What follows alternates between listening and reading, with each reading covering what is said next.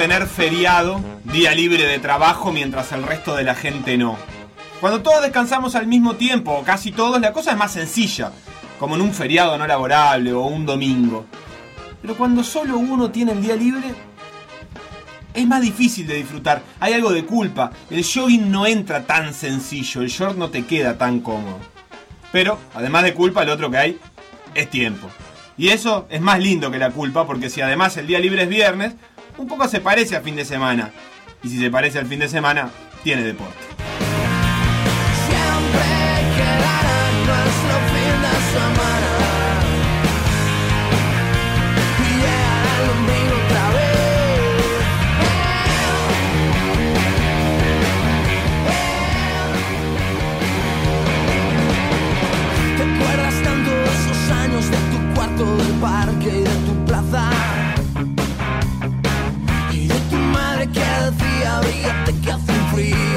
La clave es hacer de cuenta que este viernes no es viernes. Es obligar a la cabeza a pensar que es domingo o sábado. Y ahí se puede consumir sin culpa. La Premier ya definitivamente desbancó a todas como la mejor liga del mundo, al menos de las aptas para consumo humano. En un momento, un cuadro ignoto de Holanda se va a comer 13 con el Ajax y su CM va a hacer chiste con eso. Si habrá que valorar a la Premier.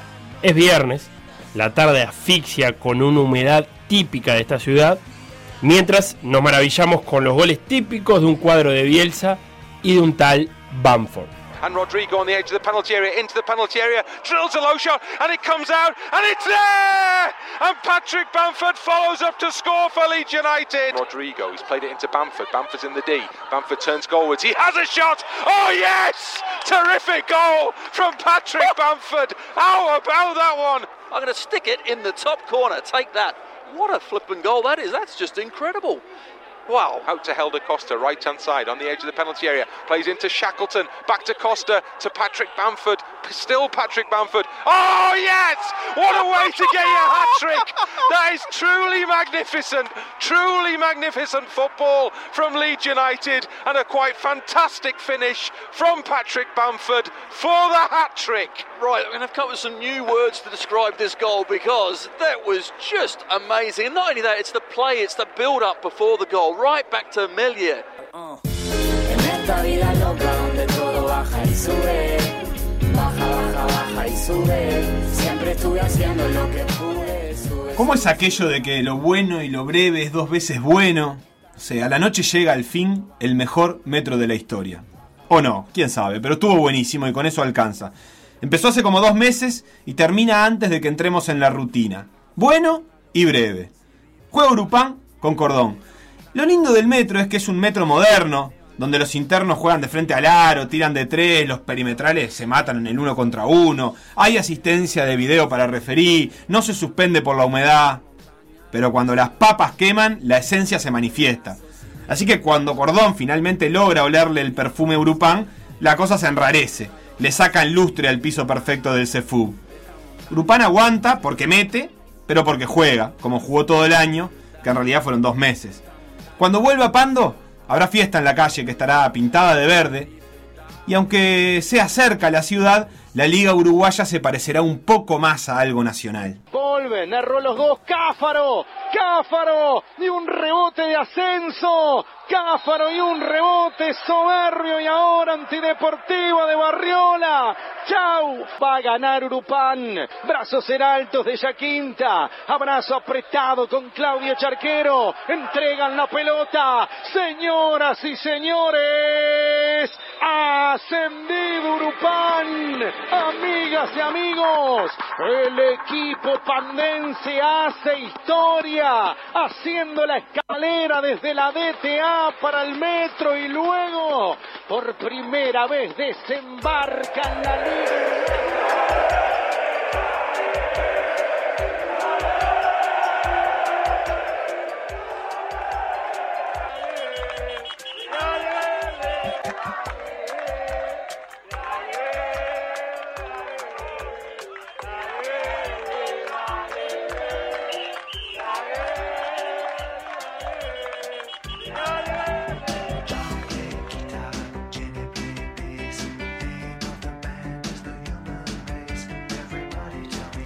Como ya sabemos, ya quedó sentado en actas, promulgado y publicado en el diario oficial, los sábados son los nuevos domingos.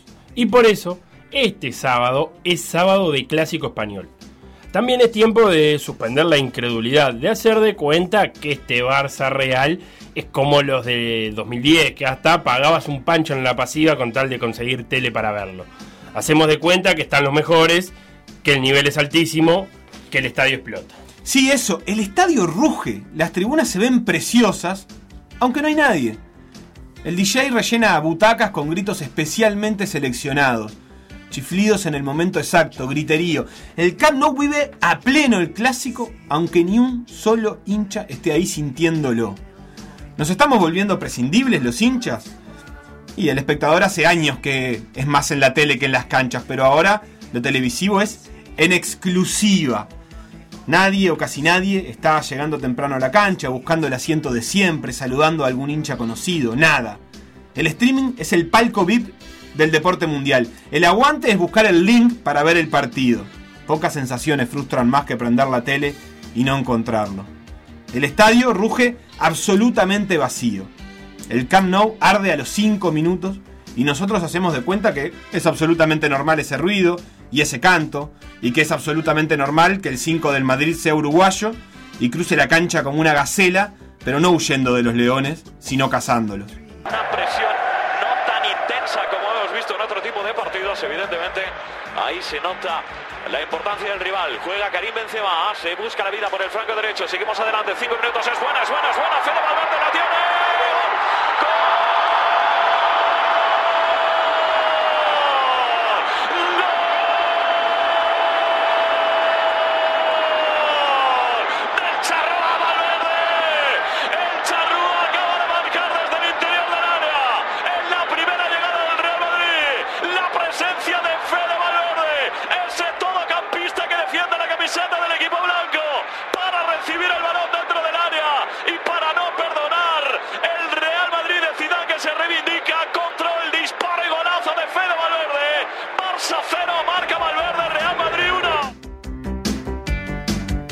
Prescindibles como somos en los estadios, solo nos queda ver por la tele como todo se vuelve medio accesorio. Las tribunas están increíblemente arregladas, sin un solo tipo o tipa en sus asientos.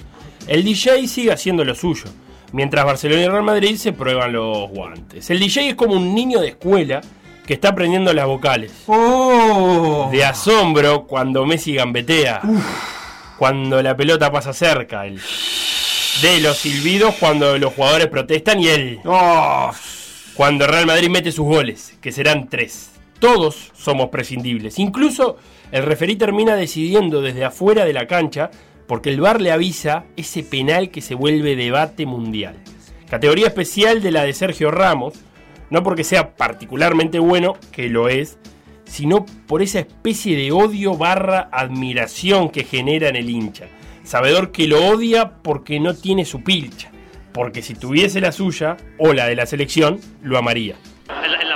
Anterior le rompieron la camiseta a un jugador del Real Betis, no recuerdo cuál fue. A Sanabria. Y aún así no pitaron penalti, porque es una acción de forcejeo que al final acaba. La agarró, por supuesto. La agarró existe, no hay ninguna duda. no hay duda. Y de la misma manera tendrá que interpretar si lo que hace Sergio Ramos en el arranque de la jugada, Es cuando, cuando digamos que el inglés está por delante y termina desplazado, es producto de un empujón de Sergio Ramos o no es producto de un empujón de Sergio Ramos. En definitiva, les aseguro Creo que lleva 20 consecutivos. consecutivos, efectivamente. Ahí va Sergio Ramos, debajo de los palos neto. Sergio Ramos que quiere arrancar. Ahí verá su paradiña. Sergio la adivinó neto, pero el gol sube al marcador. Se levanta de nuevo el Real Madrid. 1-2. Gol de Sergio Ramos que sigue imparable desde el lanzamiento de penalti. Se recuperó después de estar ausente en la Champions. Vaya que si el Madrid lo agradece, lo agradece en el campo, lo agradece a la hora de marcar. Le han hecho el penalti, Sí. lo ha transformado. Ya les decía antes de la decisión que el penalti iba a dar que hablar.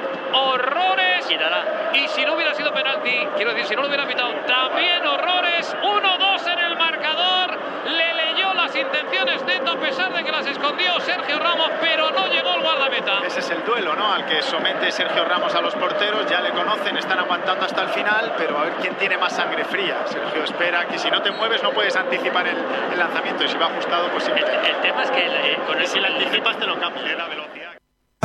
Si se cansó de mí, lo tengo que escuchar. Si no voy a seguir caminando en la oscuridad, me tomo un vaso más. El que gana asciende y el que no, no. Listo. Estocolmo y Olivol. Olivol juega con un extranjero nuevo de apellido lituano o de Texas, Macanskas. Los opaca a todos. Aunque en realidad no es extranjero, es uruguayo, se llama Pablo y la peleó toda la vida. Pero hoy, vaya a saber uno qué pacto diabólico hizo con los dioses, obtuvo poderes. Mete triples como si fuera Reggie Miller y baja rebotes como si fuera Shaquille. Termina con 29 puntos y 12 rebotes. Del otro lado, saca la cara Espíndola, Galeto. Y tenemos un final hermoso, de última pelota. Un libre para ascender, le dicen a Emiliano González. Un libre, es todo, mil minutos de básquet por ese libre. Que no entra. Pero anda vos a meter ese libre. Y además, capaz que Macanca ya se gastó todos los pedidos de milagros de Olivol. Así que Estocolmo tiene una chance más y se le escapa.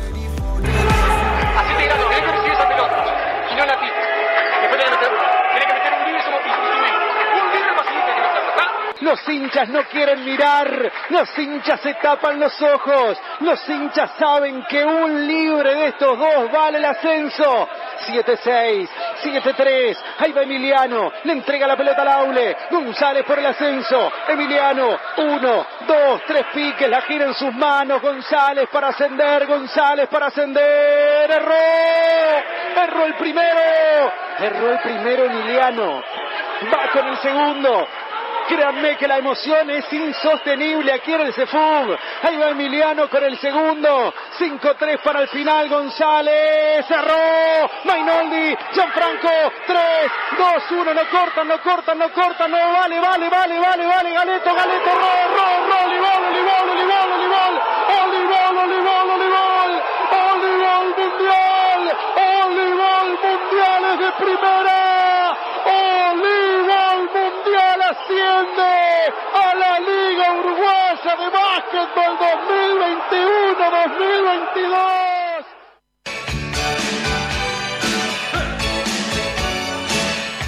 Las teles de los bares quedan prendidas aún cuando no tienen ya función que cumplir. El metro se fumó en el aire y un pibe le explica a otro cómo se juega ese deporte tan aburrido que hay en la tele. Todos saben que se llama béisbol, pero pocos saben sus reglas. Uno explica lo más básico, las almohadillas en el piso, la pelota que se va del estadio. Mientras las cervezas entibian los vasos, que no son los primeros que se toman, y por eso están discutiendo de béisbol en una mesa de un bar cualquiera, un sábado que ya es domingo. No lo saben, pero están viendo la final de la Serie Mundial. Tampa y los Dodgers se juegan un partido clave. Los Dodgers los tienen muertos a los de Tampa. Los parroquianos tampoco lo saben y abren los ojos grandes cuando ese deporte tan, tan, tan, tan aburrido, tan lento, les regala un final épico. Tampa empata la final, pero los parroquianos ya están discutiendo sobre la reforma constitucional de Chile, aunque siempre recordarán el día que se divirtieron un rato con un partido de béisbol.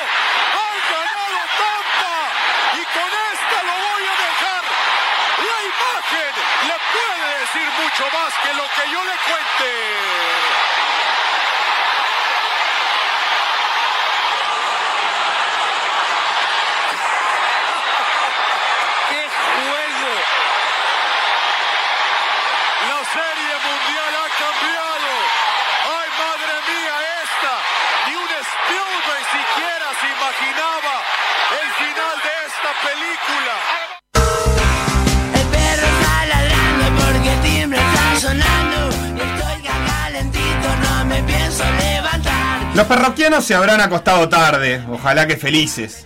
Y los deportistas se levantan temprano, ojalá que descansados.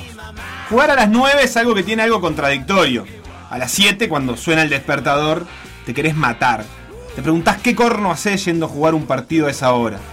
Pero cuando volvés de la cancha se agradece porque el día te queda picando de frente para disfrutarlo todito. Mediodía cargado de ciclismo. A la vuelta a España le quedan 7 kilómetros. Llueve.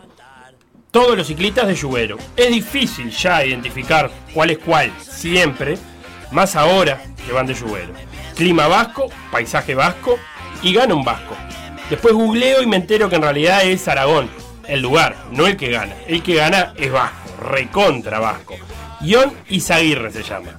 Su hermano se llama Gorka y le despejó todo el camino durante toda la carrera para que al final él, Ion, pueda festejar en su tierra. Ion llega y se abraza con Gorka. A Roglic lo atacan todos. Olieron sangre y fueron a por él, que estaba de rojo. Ese mismo domingo también termina el Giro. Y me pongo a pensar, ¿qué cuna de campeones Gran Bretaña? Algo cambió que en la última década sacaron a Wiggins, Froome, Thomas y ahora un tal Tao, que dejará de ser tal para convertirse en Lord. Tao es un inglés con cara de ciclista inglés. Se llama Tao algo impronunciable, Tao Geoghegan. Fue a Italia a ayudar a Geraint Thomas, pero se vistió de rosado en Milán. Fue tan de imprevisto que Tao se puso por primera vez la malla rosa arriba del podio. Ni un solo día, ni un solo minuto, ni un solo kilómetro corrió con la rosada. Siempre estuvo de atrás, trepándose a la montaña y corriendo gente. La última de la carrera, la contrarreloj. No la gana, no está siquiera entre los mejores, pero la alcanza para ganarle a Hindley.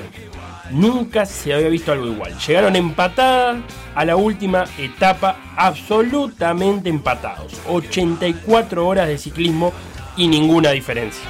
Watch indeed whether Teo Gegenhardt is getting the news that he doesn't need to take any risks here, and he doesn't as he's now into the finishing cameras within 500 metres of the finish of what has been a successful conclusion to a remarkable Giro d'Italia. He came into this uh, race in the service of his teammate Geraint Thomas, thrust into the role of leadership. He has answered the call and he has stepped up when those uh, questions have been asked. Five tough attacks from Hindley on the final climb to Sestriere yesterday and jumped on his time trial bike today. And he's going to destroy this one. Teo Gegenhardt is not going to win the stage. That's going to go to his teammate. He's screaming his way to the finish line here. Teo Gegenhardt is going to be in the top 12. Contigo,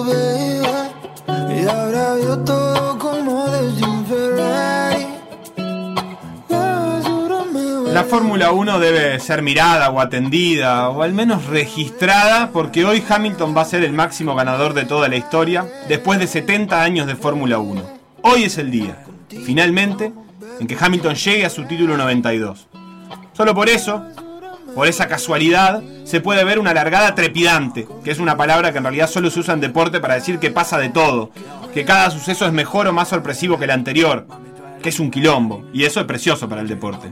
Hamilton empieza adelante, pero en media vuelta está tercero, uno choca y se va para afuera. Verstappen larga mal, como siempre. Raikkonen, que en una sola vuelta gana 10 posiciones. Leclerc pasa uno y lo pasan 3. Checo Pérez la pelea. Se mencionan los nombres de muchos pilotos en esa primera vuelta. Te doy lo que tú.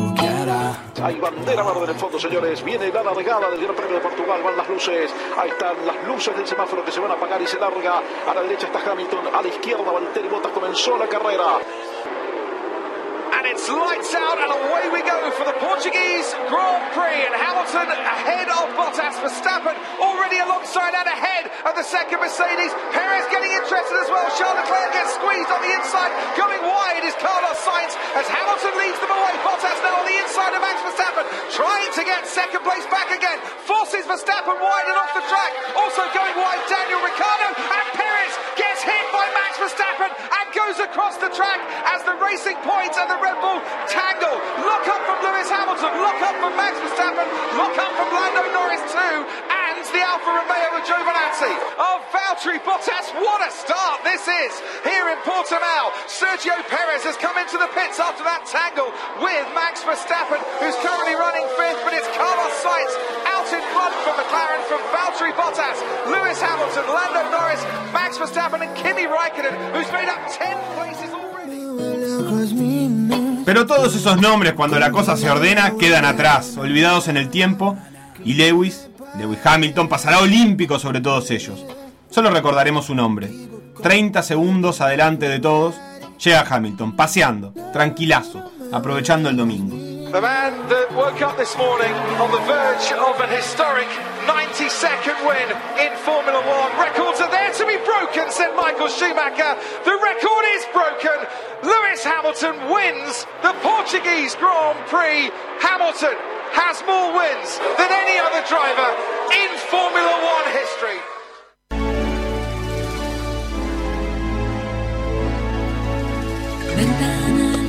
Jazmín que el cielo del cristal, le dio al abrirse ahí. corazón de par en par, Ventana del jazmín que el cielo del cristal. ¿Se habrá inventado una tarde más propicia para cestear? Lo que hay que ver se puede ver sin ver. No sé si eso decía el principito con aquello de lo esencial es invisible a los ojos. Pero se puede cestear y ver tres minutos de Facu Campazo en el Madrid, o del Barça de básquet en Vera, o de los Wolves contra el Newcastle. Si está sin culpa, después que Peñarol y Nacional se comieran en fútbol sin que esté muy claro por qué ni cómo. Donde sí hay fútbol es en la Copa de Selecciones, fútbol del interior. Hay cosas que parecen hechas para estar juntas. Salto y Canelones del Este no están juntos, pero se juegan el título que recorre más kilómetros, el más nacional. El estadio se llama Ernesto Dickinson y tiene tanto barro que se borran de nuestras retinas las imágenes de la Champions, de los pastos sintéticos. Por suerte. Momento mágico, paréntesis de la vida, sueño de profesionales. El lunes, los jugadores, todos, laburarán. Caminarán por los pueblos del departamento con las gambas agarrotadas de tanto remar en esa tierra espesa y húmeda que hace de escenografía perfecta de la final.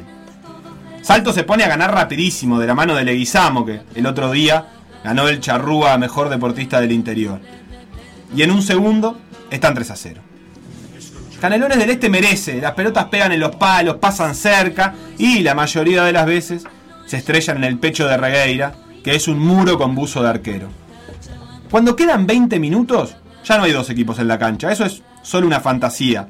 Son 22 tipos pintados de marrón revolcándose en el barro y levantándose para pelear la siguiente pelota. Como Schwarzenegger en Depredador, aquella película donde se tenía que tapar todito de barro para que el depredador que lo perseguía no pudiese oler su sangre. Acá es igual, pero debajo del barro brota la sangre y se nota y se disfruta. Pero con sangre no se gana, es con goles. Y Salto hace tres, Canelones uno y a otra cosa. Llegamos al momento en el que los suplentes de salto están todos parados, esperando para entrar a la cancha. Ya es muy difícil que esto se dé vuelta. Está controlando Palacio, lindo sombrero, salió entre dos. Qué jugada y lo bajaron de atrás. Y es para amarilla, para Panza. Va a ser amarilla para Agustín Panza. No- Bueno. ¡Epa! ¡Epa! Ahora la amarilla. Ahora la Yo amarilla. escuché eso.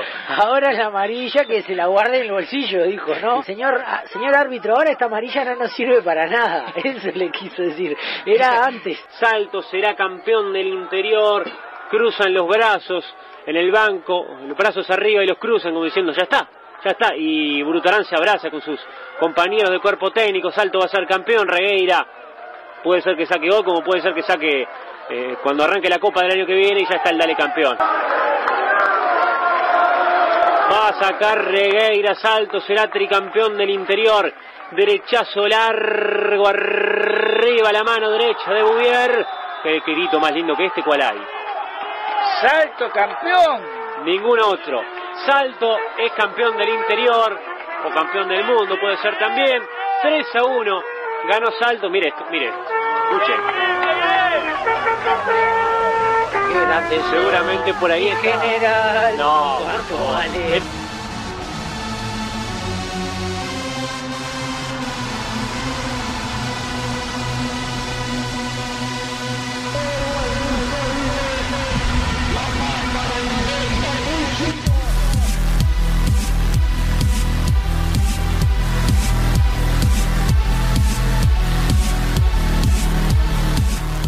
Chau, Domingo. Cae la noche, van 40 horas de deporte en continuado y aún queda. La app que detecta emociones en el deporte envía una alerta. Alerta de penal. Alerta de penal para ganar. Alerta de penal para ganar en el último minuto. Es el mundo BTV. es para el campeón de la apertura, es para rentistas. 50 minutos y pico del segundo tiempo y pasa esto. Ya 50 con 20 del complemento en el Parque Viera. Le va a pegar Lemos. El ok de Viñolo. Ahora sí el 23. Llega Lemos. Lo arrolemos en el final. Lo arrolemos en el final. No lo puede ganar Rentistas. Va a terminar empatado. Increíble cómo define el penal. Lemos que había entrado bien a la cancha, que se había movido bien, que había rematado con pelota en movimiento. Lo quiso colocar tan cegado contra el vertical derecho que se le fue. Y desaprovecha la chance Rentista. Golera a un lado, pe- pelota al otro, pero lamentablemente le pegó para afuera.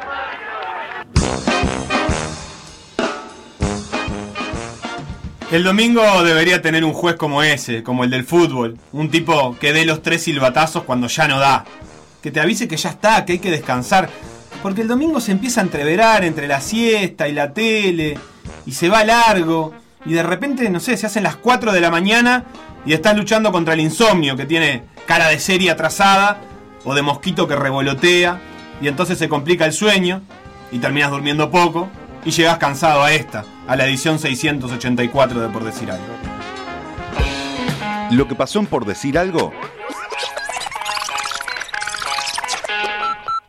Revivirlo en pda.uy o buscar los podcasts en Mixcloud, o Spotify. Y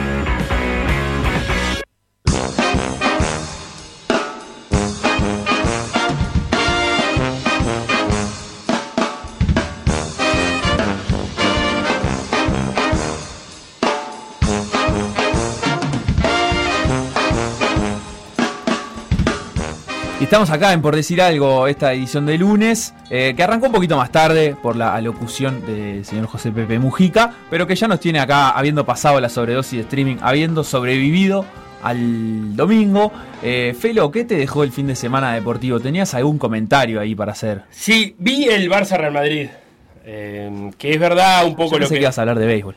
No, qué jugada rara esa. Ah, qué linda. La que anda circulando en redes. Se les escapa dos veces. Dos veces la pelota. Señor, a ese señor no, que se le corta el ¿Y contrato. viste. Barça Real Madrid? Sí, em, y hay un poco de verdad en las palabras de, de Sebastián para sobredosis de streaming de que eh, no, no es el Barça Real Madrid de otros años. No, una porquería.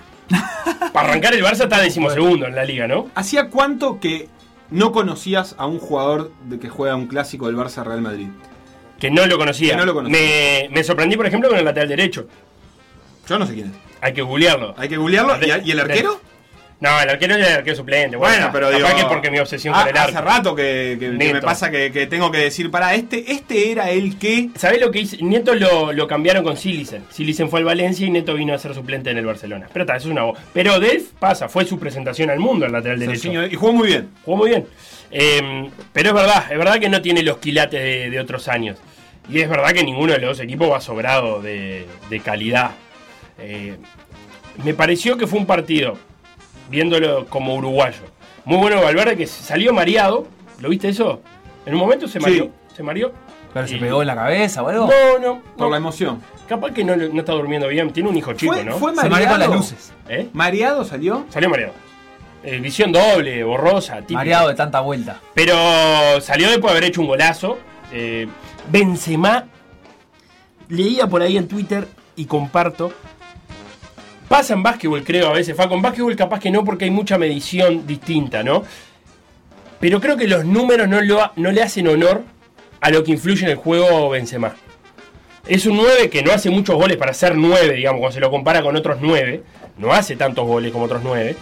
Quizás no toca la pelota como, como otro tipo de jugador. Pero tiene una lectura de juego, hace jugar a los demás. Tiene una influencia sobre el juego de Real Madrid que es altísima y es muy buena, ¿no? ¿Vos te estás refiriendo a los intangibles?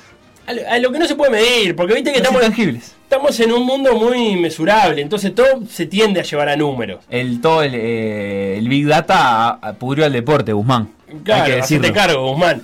Pero Benzema se presta como tercer hombre para salir eh, en, en zona de medio campo, eh, sale de, de la zona del área como en el gol para que en Valverde se meta en diagonal, le da la asistencia justa a Valverde, eso es medible, pero a veces cuando no termina en asistencia, igual es un lío que genera Benzema. Arrastrar marcas, por ejemplo, no es medible. Claro. Y es algo que hacen los grandes jugadores. Se- Se ubican en posiciones correctas para complicar eh, las posibilidades de defenderlo. Es cierto, eso en el básquetbol sí pasa bastante. Claro, y en definitiva me parece que es un partido que mostró a un Real Madrid que arrancó un poquito mejor que el Barça, pero no muy mejor, digamos, hablando mal, eh, y que me parece que deja al Barça en una posición incomodísima, está décimo segundo. Puntualmente en la decimosegunda posición de la tabla con 7 puntos. A 7 del líder que es la Real Sociedad y tiene 14. Y a posibles 9 del Real Madrid que tiene 13 pero un partido menos. Claro, Igual pero- que el Granada. Pero el Madrid, por ejemplo, ahora se tiene que ir a jugar. Te diré que media clasificación de Champions, después de perder local con el Shakhtar Donetsk, tiene que salir a buscar algo afuera. Va a jugar contra el Mönchengladbach de visitante en Alemania. Eh, y el líder de la Liga Española es la Real Sociedad. Que, ¿sabes a quién fichó? ¿A quién fichó? A David Silva. ¿Cuál? ¿Cómo cuál? El chino. El chino, el del City, el de la selección española. Ese mismo. Y metió dos asistencias Ya, de gol. ya, lo fichó hace, digo, para el inicio de la liga, digamos. No, bueno, claro, sí, Sí, te, sí, sí. digo, te digo, para este inicio de liga que lo tiene primero la Real Sociedad, si alguno anda medio distraído, eh, tiene a David Silva que metió dos asistencias de gol preciosas, y también ganó el Atlético de Madrid con gol de Suárez, y creo yo, yo me tengo mucha fe, ¿te acordás vos cuántos goles había dicho que iba a hacer Suárez? Eh, pa, no me acuerdo. ¿Vos Yo te había dicho así como 17, no sé, no me acuerdo. No, vos habías No, le había- parece. yo le había tenido fe a la- al gol esperado. Facundo dijo 15, yo Ahí dije está. 12. ¿Y yo? Y vos 18. dijiste 18, Félix. Lleva cuatro, ¿no? Lleva 4. No sé. Estamos, No sé está si- más cerca Seba que vos, por no ahora. sé si quieren re- Bueno, por ahora, para la aproximación, más cerca Sebastián que vos. Eh, Felo, te propongo hacer una pausa antes de meternos en el fútbol uruguayo con el show de hinchas y para más tarde vamos a dejar eh, todas las noticias deportivas que nos dejó el fin de semana, Metro, Giro Italia, Vuelta a España, rugby, la participación de Mika Pramián que volvió a las competencias en judo, todo eso para el PDA de hoy después de esta pausa. Por decir algo. Por decir algo. Conducción. Conducción. Felipe Fernández, Sebastián Moreira y Facundo Castro. Producción y edición Conrado Hornos.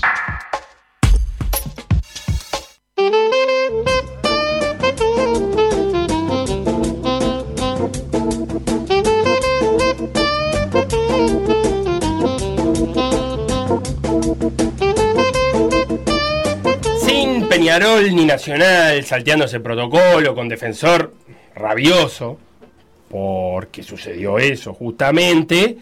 Igual hubo fecha de fútbol uruguayo que arrancó bien tempranito el viernes y voy a proponer que nos metamos de lleno en la voz de los hinchas de cómo vivieron el partido. Primero con Phoenix Boston River y con Progreso Plaza. Vamos a escuchar a los hinchas y lo comentamos.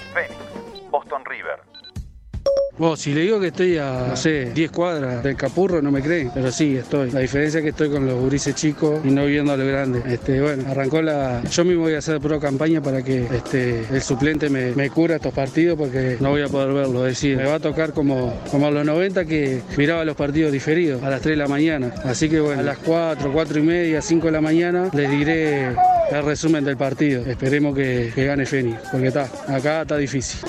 Empezó el partido en el Capurro, penal para Feni, algo increíble. Después de dos corners que tuvimos ahí, ahora me toca un ratito por la radio, un ratito por la tele, voy a ver si puedo ir a la cancha. Pero la verdad que increíble, increíble. Ya tiene un penal Feni, no sé, deben ir dos minutos y medio de, juego. Vamos arriba, vamos a ver qué pasa ahora.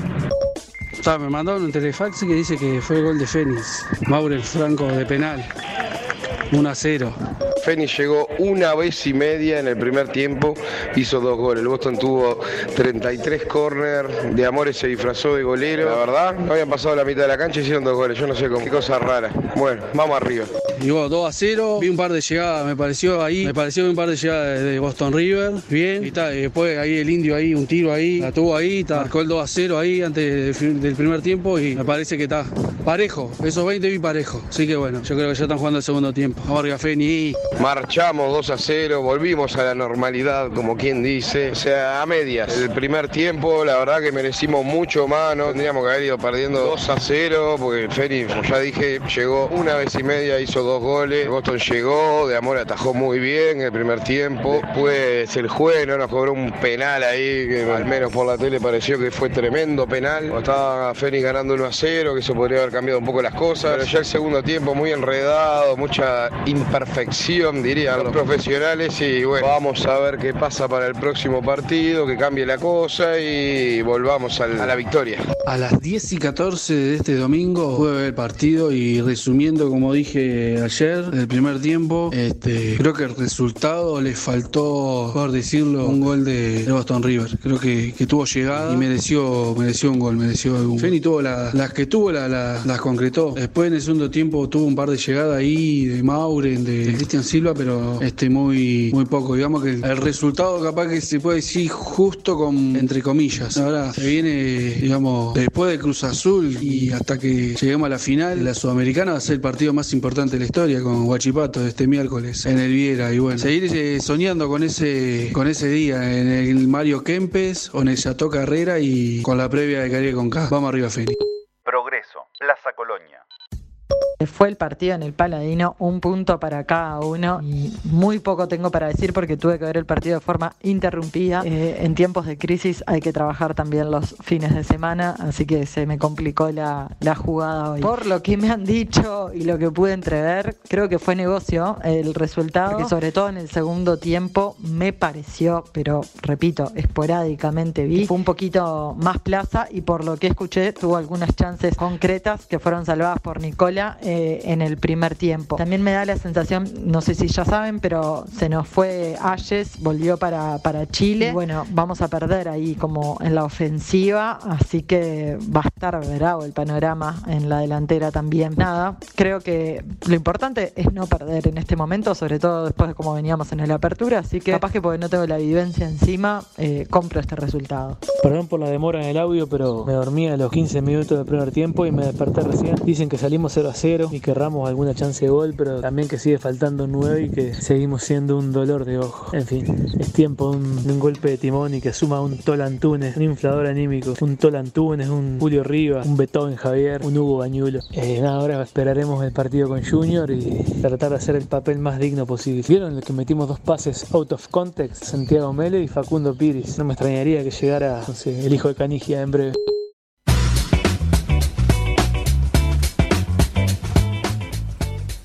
Fénix Boston River tuvo en el, el segundo gol de Fénix del Indio Fernández un taco de Maurín Franco para habilitarlo, que es divino, eh, una asistencia preciosa, y después tuvo una doble atajada de Amores. Yo ese, ese partido lo agarré, me estaba haciendo ruta y lo agarré eh, en la radio. El relator no paraba de darle para adelante de Amores y dije, ta, tuvo que tener una actuación consagratoria, como, venía, como había tenido con Nacional, que había sacado mucho. Eh, no, no fue tanta, pero sí hay un par de atajadas que son muy buenas. Hay una doble que es un cabezazo de Pedro. Pedro Silva es el lateral argentino Sí. de Boston River. Silva Torrejón. Silva Torrejón. De pica al suelo, pero ese pique que va alto, muy alto. Eh, y la clave es lo rápido que se levanta. Y para levantarse rápido, la clave es la técnica de tu volada. Eh, voló muy bien con una técnica, como mandan los manuales. Entonces al caer fue un resorte. Y, y pudo tapar una segunda pelota que, que cabeció Martinucho. Ganó Fénix en un duelo directo por la zona del descenso. Abreu ni se cambió. Le saca 5 puntos ahora Fénix a Boston River, que es el último que está descendiendo, digamos, el que está más cerca de salvarse.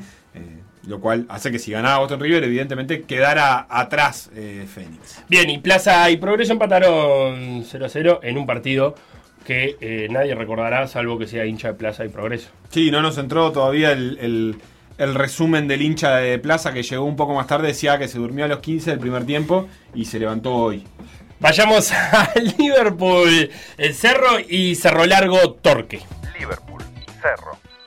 Final del primer tiempo en Belvedere, donde un irreconocible Liverpool está empatando 1 a 1 con Cerro, jugando todo lo mal que puede. Solamente se salvan Federico, Cafú Pereira en el lateral derecho y algo del Kelo Escobar en el extremo derecho. Y después Almeida eh, está abajo, Franco Romero no está dando seguridad. Los tres del medio, el Tofi, el Cobal y Martín Fernández, no han invocado un pase a un metro y medio de distancia. El Colo Ramírez eh, errático también, por más que intenta y lucha. Y Cachimba Correa con tres disparos que picó la pelota 132 veces antes de llegar a la mano de Formento. Nada. Eh, Cerro hace lo que puede, ahí tiene Negrito Paiva que ya nos clavó como siempre. Y poquita cosa más. Sigan durmiendo la siesta por acá, uno a uno. Veremos qué pasa en el segundo tiempo. Final del partido en Belvedere fue derrota 3 a 2 ante Liverpool. Bueno, un partido que la verdad que poco creíble el resultado, ¿no? Y cómo se dio. Eh, fuimos superiores al equipo dirigido hoy por, por Marcelo Méndez. Eh, se vio un equipo de Juan Jacinto Rodríguez móvil, con muy buenos circuitos de juego, con chances de gol claras, un ingreso de Sebastián Cáceres, otro juvenil de la cantera de muy buena manera. En dos minutos, sobre el final del partido, cuando todo parecía que era triunfo para nosotros y que no llegábamos a esa victoria tan necesitada, y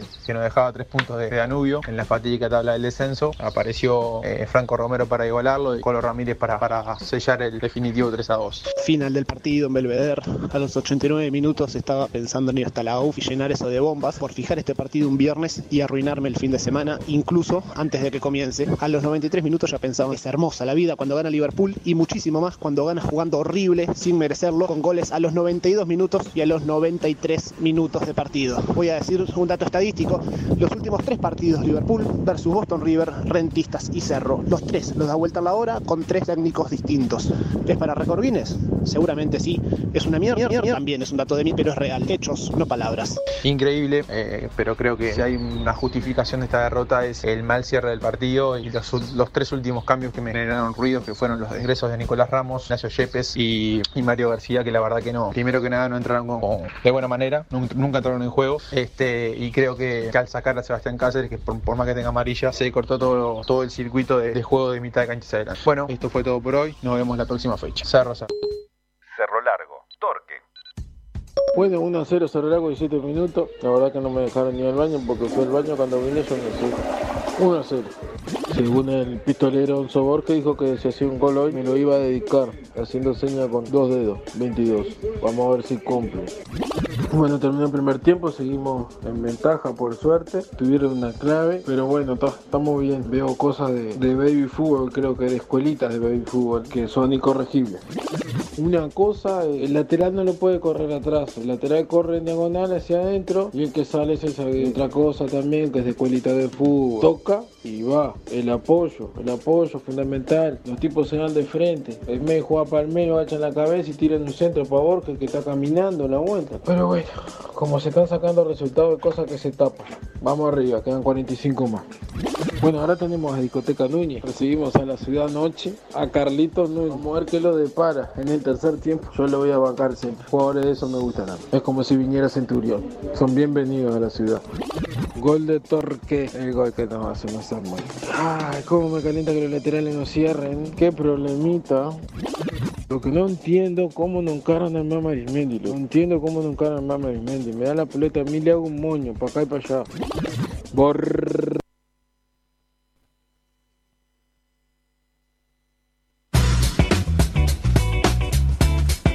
Con cierre abrupto y todo. Qué increíble partido de Liverpool, Cerro, y qué increíble el dato que, que da el hincha, que es eh, ganar los últimos tres partidos, en lo descuento los tres, con tres técnicos diferentes. Es una cosa increíble lo de, lo de Liverpool, em, que gana con gol en el minuto 87 para empatar y pasado la hora para ganar 3. Sí, o más, 87 o más. 88, ¿querés Sí, sí, ahí? no, yo me había quedado con 90 directamente. No, no me acuerdo si ya no estaban dando los descuentos, pero sí, sí, sí, fue sobre el final. Fue el viernes esto, quedó lejos, así que algún minutito la memoria ya se puede haber comido. Ah, bien. Y mm, Cerro Largo con Torque, Torque de nuevo visitando Cerro Largo.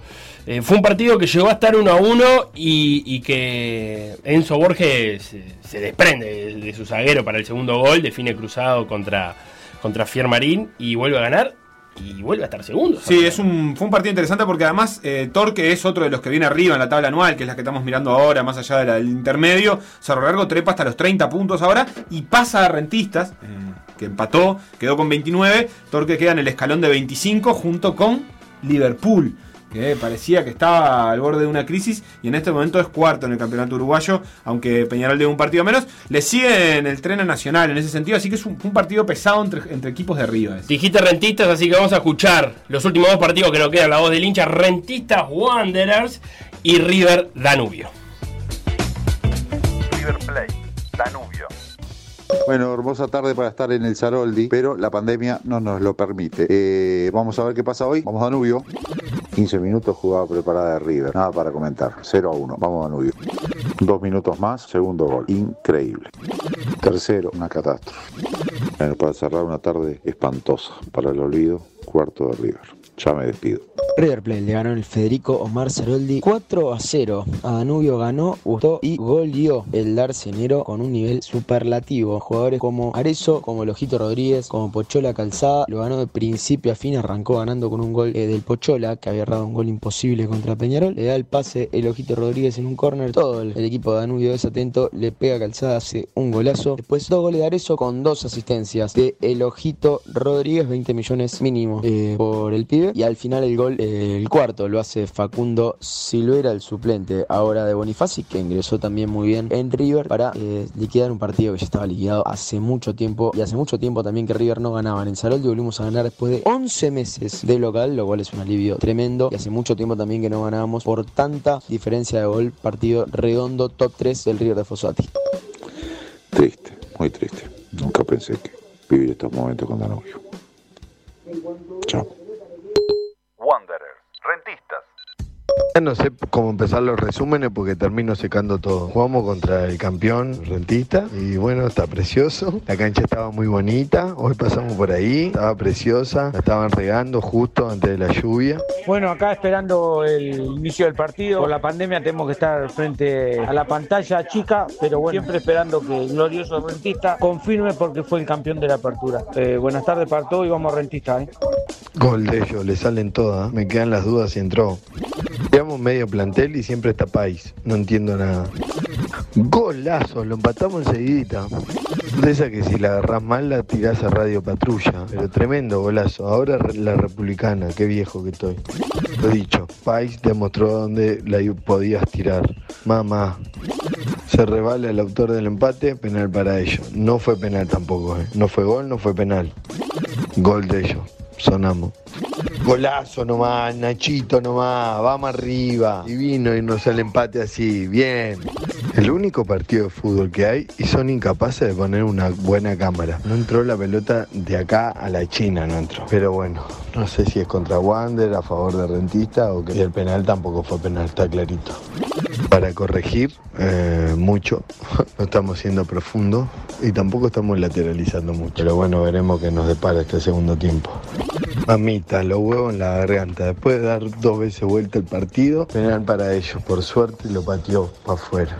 Bueno, empatamos el partido, este, muy lindo partido, la verdad. Los dos cuadros están probando jugadores, ¿no verdad? Este, ustedes no se olviden que a Rentistas le faltan tres jugadores, Wander tiene muchos jugadores lesionados. Fue un lindo partido, la verdad. Yo personalmente, como hincha de Rentista, colaborador y socio, quedé conforme con el 2 a 2 porque la verdad fue un partido de ida y vuelta. Los tuvimos para ganar en el penal, está. los penales son la suerte y verdad. Se pueden hacer y se pueden errar, pero no quita el mérito que Rentista está bien armadito y bien, bien prolijo juez. Vamos a seguir dando sorpresas. Bueno, vamos arriba Rentista, que sí, vamos por el camino correcto y no olvidarse que ya estamos en Sudamericana y una final. Buenas noches, nos estamos viendo.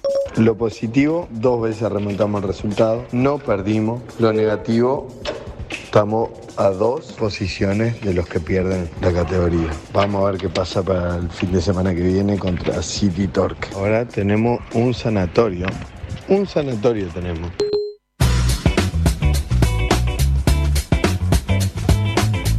River Danubio no hubo ni partido. Lo pasó por arriba River. Me parece que Danubio está muy, muy débil en ese momento del año donde. ¿No te estarás apresurando? No, en el Porque momento. no le gana a nadie hace 14 partidos. No, pero quiero decir, en el momento. del- Sí, pero podés no, eh, no, no ganarle a, a nadie y estar como Cerro que si está, Cerro la pelea. Pero Cerro gana partidos. Danubio realmente no le gana a nadie. Hace 1, 2, 3, 4, 5, 6, 7, 8 partidos que no gana. Bueno.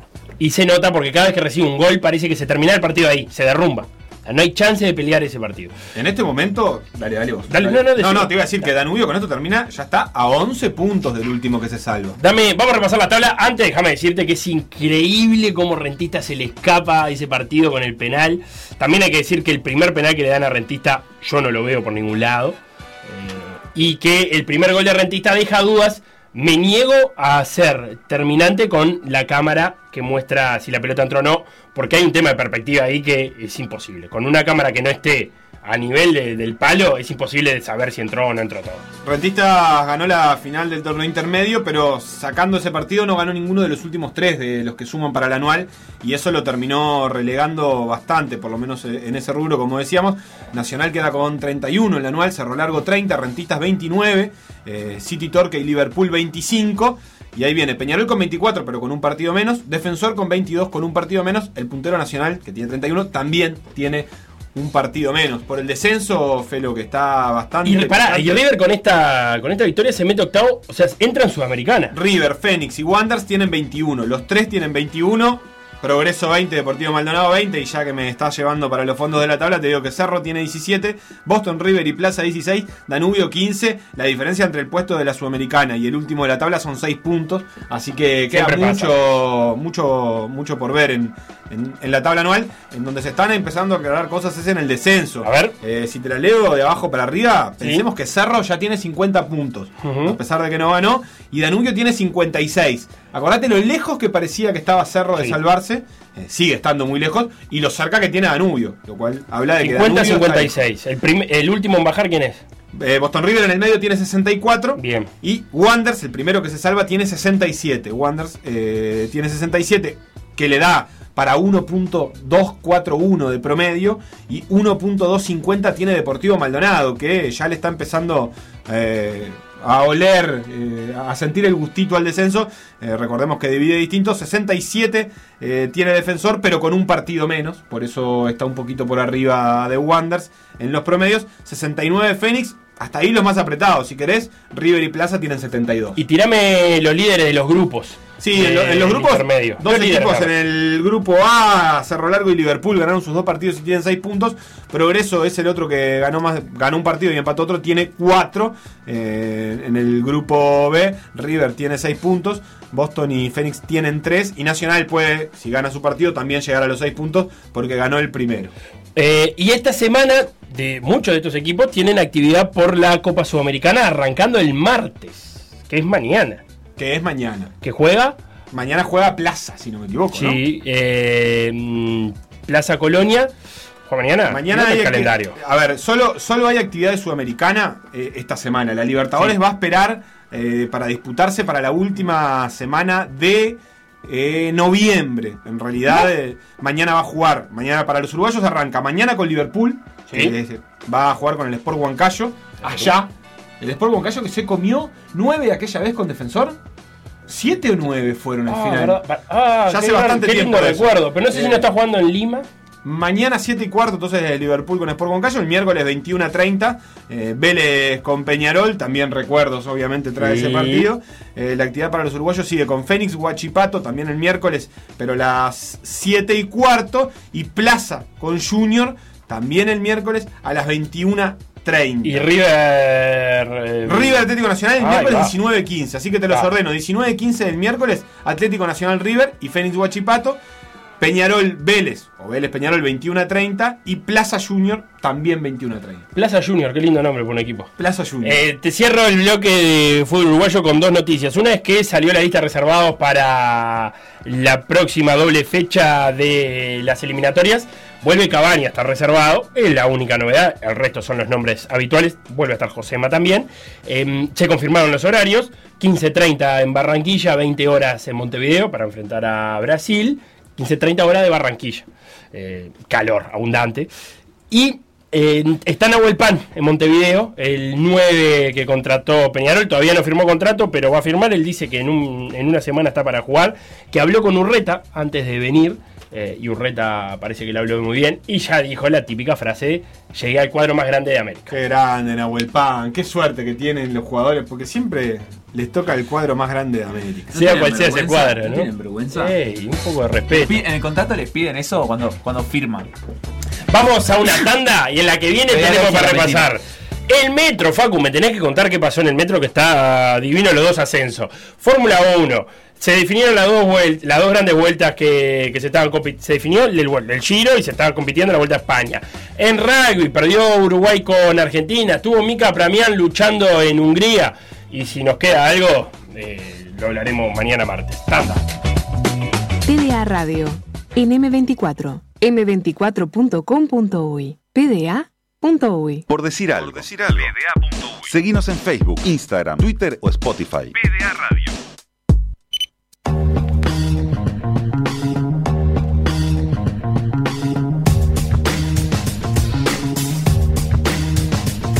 Tengo mensaje, Sebastián. Tenemos este mensaje del Sí, hincha es- de Fénix, que es casi una columna. no un Sí, mensaje. porque hizo un repaso de, de todo lo que él quería decir en un mensaje solo, cosa que agradecemos, señor. Está muy contento por haber ligado en el sorteo de la Sudamericana, porque cree que contra Huachipato pueden pasar, y muy contento por el triunfo, obviamente, de su Fénix.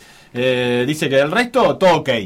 ¿Todo ok? Todo ok. Real Madrid ganando el clásico, salto campeón en Ofi, Sassuolo empatando un partido que parecía perdido, el Col rescatando un punto. Importante también el ascenso de Olivol.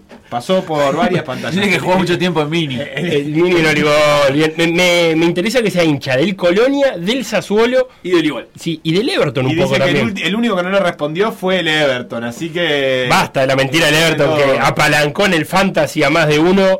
Eh, avisale a Guzmán Montgomery que no tiene más cambio para hacer en el Fantasy con. Guzmán Montgomery dice que lo que se viene ahora entre los debates es cómo medir los movimientos sin balón. Ah. Eh, por ahora solo se centra en los movimientos por ba- sí, con balón, pero es algo que se viene. Esto en base a la charla de cómo medir estadísticamente el aporte de Benzema al juego. Los intangibles. ¿Y cómo medís cuando entra un jugador y le, le da vigor al equipo? Le da rebeldía. Vigor Mortensen. Ah, Vigor qué lindo. Mortensen. Saluden a Danubio que se va, dice José. No, No, ey, ey, todavía ey. no se va Danubio. Le Danubio. ¿Cuántos partidos quedan? 19 partidos de campeonato uruguayo, que son 57 puntos.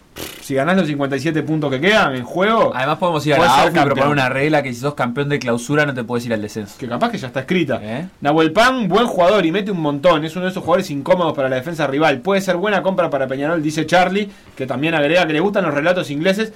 Porque entiendo lo que dicen. Esos hablan inglés de verdad. Es Ah, cierto que yo cuando pongo relatos más ingleses, limpio. prefiero los relatos. Pensé que entendía más el inglés de Estados Unidos, pero entiendo más el inglés de Inglaterra. Porque aprendiste en un. Porque es seco.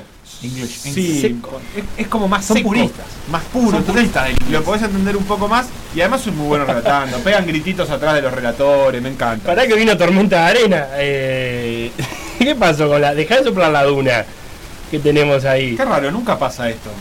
De que, de, de que haya ruido. De que haya en- Facundo en eh. Castro, ascendieron dos eh, históricos del básquetbol del metro, no habituales a la liga. No, Ni siquiera te histórico diría no. que históricos del metro. Histórico de la DTA, histórico de qué? Eh, vienen haciendo la escalera. Bien. O sea, jugaron la DTA pasada, jugaron el metro y ahora van a jugar la liga eh, dentro de como tres ligas. Ordename hay que terminar esta, hay que jugar la que viene y recién ahí van a jugar. Ordename los sucesos. Te ordeno los sucesos. El primero en ascender fue Urupán, que después de perder el primer partido contra Cordón, se despachó con dos victorias eh, cómodas. Las- la primera, digamos, el empate, el 1 a 1, fue más cómoda que la última, pero de todas formas, un 80-67 en el marcador. Fue una victoria bastante cómoda que se, se construyó, digamos, del arranque del partido, porque el primer cuarto terminó 28 a 18 y los siguientes dos cuartos terminaron, digamos, empatados en el, en el resultado parcial, ¿no?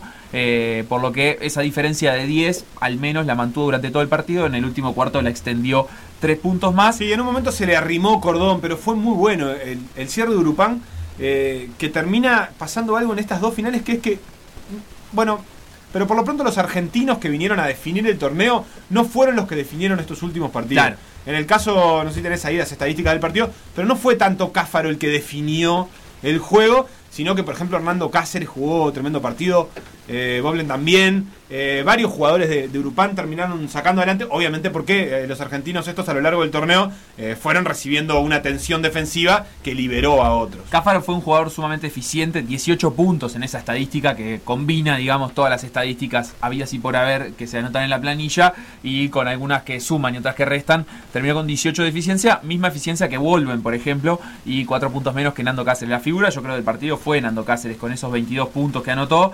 Pomoli lo siguió con 19, Volven con 14. Pomoli además fue líder rebotero y no es la eh, primera vez que esto pasa. Eh, No. Rebotea mucho Pomoli, que como perimetral esto no, no es tan común, pero tiene buena talla y además tiene Nicola. un, un compromiso con esa tarea. Sí, y lo que Este, pasa es que también Cáfaro y, y Cáceres se- están más como ocupados en cercar el rebote, no sé, por lo que he visto que por otra cosa, y Pomoli tiene, de hecho Cáfaro no tiene un gran rendimiento re- rebotero de estadísticas a lo largo de la temporada. Entre Pomoli y Cáceres puede ser que haya estado la figura del torneo, por lo menos de los nacionales.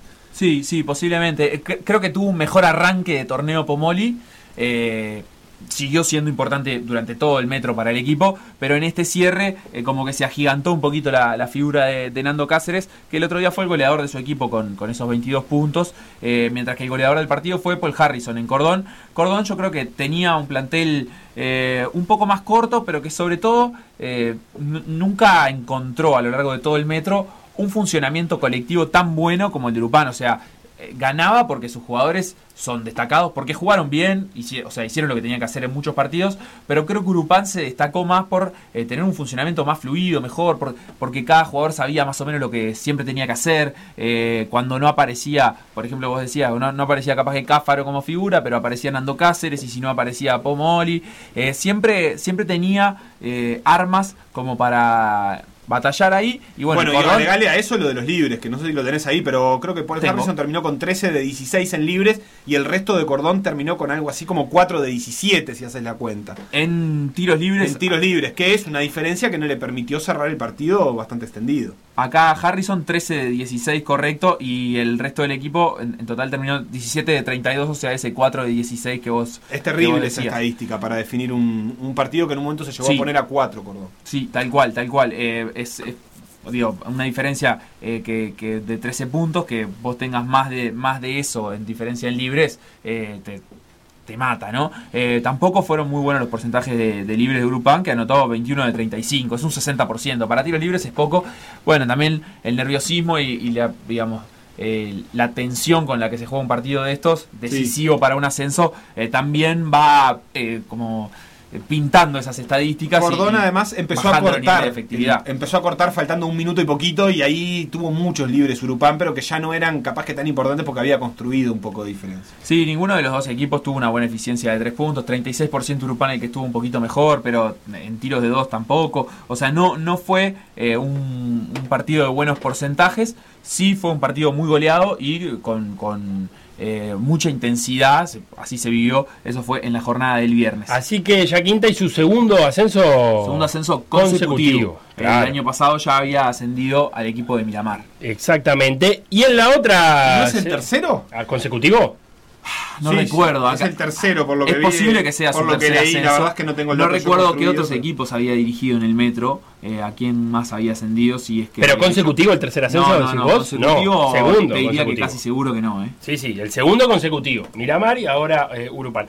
Y en la otra semifinal, se, que tuvo un final apasionante entre Olivol y Estocolmo. Bueno, sí, eso que escuchábamos también en el relato en sobredosis de streaming, el- los dos libres que, que falla Olivol Mundial en las manos de Emiliano González, eh, que terminan que dándole a Estocolmo una oportunidad más de tirar un tiro decisivo, un tiro de tres puntos para empatar el encuentro, para jugar a largue.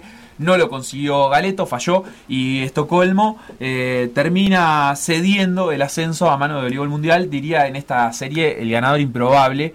Eh, me parece que Estocolmo que había arrancado 1 a 0 y que eh, había sido uno de los equipos eh, que mejor había jugado durante la temporada, eh, tenía las herramientas como, como para ganar este partido.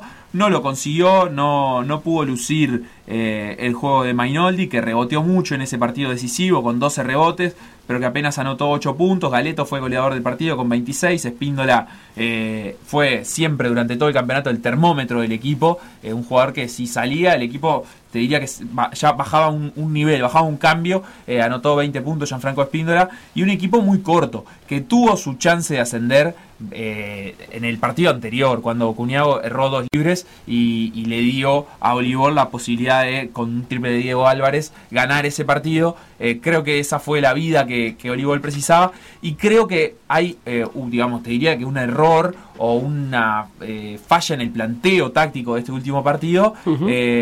El goleador del Olivol Mundial fue Pablo Macancas. Macancas hizo 29 puntos. Es una enormidad Es para un partido de metro y es una enormidad para un jugador como Macancas, que ni por desmerecerlo ni mucho menos, ha tenido muy buenos partidos en este metro, pero 29 puntos son cifras, no sé, que te diría de Ángel Varela, por ejemplo, por decir un compañero de equipo, o por decir un rival de Demian Álvarez. Eh, son jugadores que tiran muchos tiros para llegar a anotar esos 29 puntos.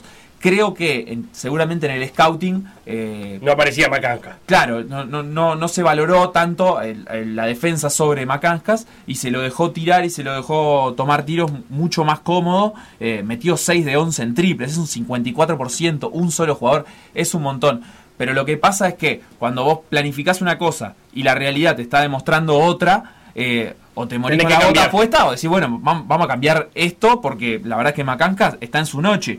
Y Olivol, eh, perdón, Estocolmo nunca llegó a hacer ese ajuste. Ángel Varela no fue gran figura, hizo apenas 13 puntos, Tintorelli hizo 10, eh, Diego Álvarez hizo 3. O sea, realmente el, el goleo del equipo lo llevó Macancas. Y bueno, eran dos equipos cortos, dos equipos que jugaron prácticamente con 6 jugadores en este último partido. Y eh, primó el, el equipo que, bueno, por supuesto, que consiguió anotar en las posesiones más importantes sobre el final. Y le pasó lo contrario con Demian, que lo, lo mencionaste ahí al pasar, pero no tuvo su arma principal de ofensiva. Si no me equivoco, 2 de 15 o algo así de cancha. Sí, 2 de 16 Dos de de campo. 16 de campo es y una cifra. Anotó apenas 10 puntos, que para un jugador como Demian, que justifica además sus minutos anotando, porque como defensa no es de los más destacados. eh, Claro, es- pero es- te es gastas poco, es escaso. 15 tiros, 16 tiros en un jugador que mete 2. Este, te, te complica mucho para lo cerca que estuviste, además, ¿no? Sí, sí, sí, así es. Pero bueno, así que Olivol Mundial eh, Año llega y medio, Olivol y Urupán deben esperar por lo menos año y medio, ¿no? Eh, es un año, te diría. ¿Un año? La- la- capaz que hasta menos. De- eh, es muy raro porque van a pasar eh, dos ligas. Digo, lo que queda de esta, que se va a jugar ahora a partir del mes de noviembre, y lo que. to- toda la siguiente, pero sin embargo va a ser el metro en el que menos esperen. Porque la, la Liga 2021-2022 debería arrancar en fechas normales, si, si no pasa nada con la pandemia nuevamente. Y esas fechas normales, que serán septiembre-octubre, eh, generalmente los equipos ascienden en junio, por ejemplo, junio-julio, capaz que algún metro que se retrasa en agosto, y eh, terminan jugando en esa fecha el año siguiente. Bueno, ahora está ascendiendo, mucho, está ascendiendo en octubre y va a, a disputar partidos ya en octubre también del año que viene. Cierro la edición. Eh, ayer me encontré que Claro Sport estaba pasando el Open de Budapest de judo. Y me quedé ahí un ratito mirando. Eh, Mika Pramian, el uruguayo, que está buscando puntos para clasificar a Tokio, entró directamente en segunda ronda, tuvo libre la primera y perdió con un estadounidense. Perdió en Golden Score. Ay, llegó empatado al final. Exacto, o sea, terminó el tiempo y ninguno había marcado. eh, y bueno, el estadounidense consiguió en el, eh, digamos, en el, tiempo tiempo, extra. adicional. eh, El primero que anota un punto en el tiempo gana. Marcar un wasari. Wasari. Que es lo que se le pone al sushi para darle picante. No, eso es wasabi. De, color verde. Y Eh, bueno, pero Mika sigue en esa carrera por conseguir puntos para crecer en el ranking. La clasificación del judo es un poquito engorrosa de Sí, explicar. no vamos a eh, explicarla ahora. Este Sebastián, minuto. ¿la querés explicar? La, la explicaremos más llegando al año que viene, pero Mika tiene que estar lo mejor posicionado que pueda en el ranking para quedarse con, un- con un cupo que es regional. O sea, no depende solo de los Y va a ser clave lo próximo que tiene en, en cartera, que es el Panamericano. ¿En cartera? ¿No se dice así? ¿O en cartelera? ¿Cómo es en cartera? En cartelera me gusta. En cartera. ¿En cartera qué significa? Ah, me parece que no se dice en Todo lo cartera. que en la cartera de En la carpeta. dama y del Lo caballero. próximo que tiene en carpeta. En carpeta quería decir. En cartera Ah, son en bien. car- Gracias, en, car- en carpeta. Que es, bueno, está, y nos vamos a ir ¿Qué porque me está palabra que le falta? gel. Le falta una C, carpeta, eh. Tendría que ser carpeta. Eh, otra cosa me quiero ir para despedirme nomás. Eh, el- es el mejor eh, Viena Open de la historia. Y Opa. a mí me agarra acá, ¿puedes creer? Juegan todos. Fueron todos a Viena a jugar al tenis. Y yo estoy acá. Y vos que siempre Tres años acreditado por ¿Quién ganó? PDA. ¿O quién va a ganar? Está Djokovic, está Tim, está el Peque Ah, Schwarzman, eh, está Berna Koric. Mañana retomamos la agenda deportiva, Felo, porque quedó afuera de todo. El Giro de Italia, que tiene campeón. Vuelta Ciclista de España, hubo Sudamericano Cuatro Naciones de Rugby, en el que no ganó Pero Uruguay. mañana tenemos invitados. Ah, mañana ¿Quién viene tenemos una mañana? entrevista con el jugador de los Teros que más veces ha vestido la camiseta celeste en la historia. Para vos, y es más, tengo un dato más para, Para vos. Maxi Pereira. Es el jugador que más veces ha vestido la camiseta de cualquier selección de América. ¡Opa! El señor Diego Maño. Qué dato. Hasta mañana entonces.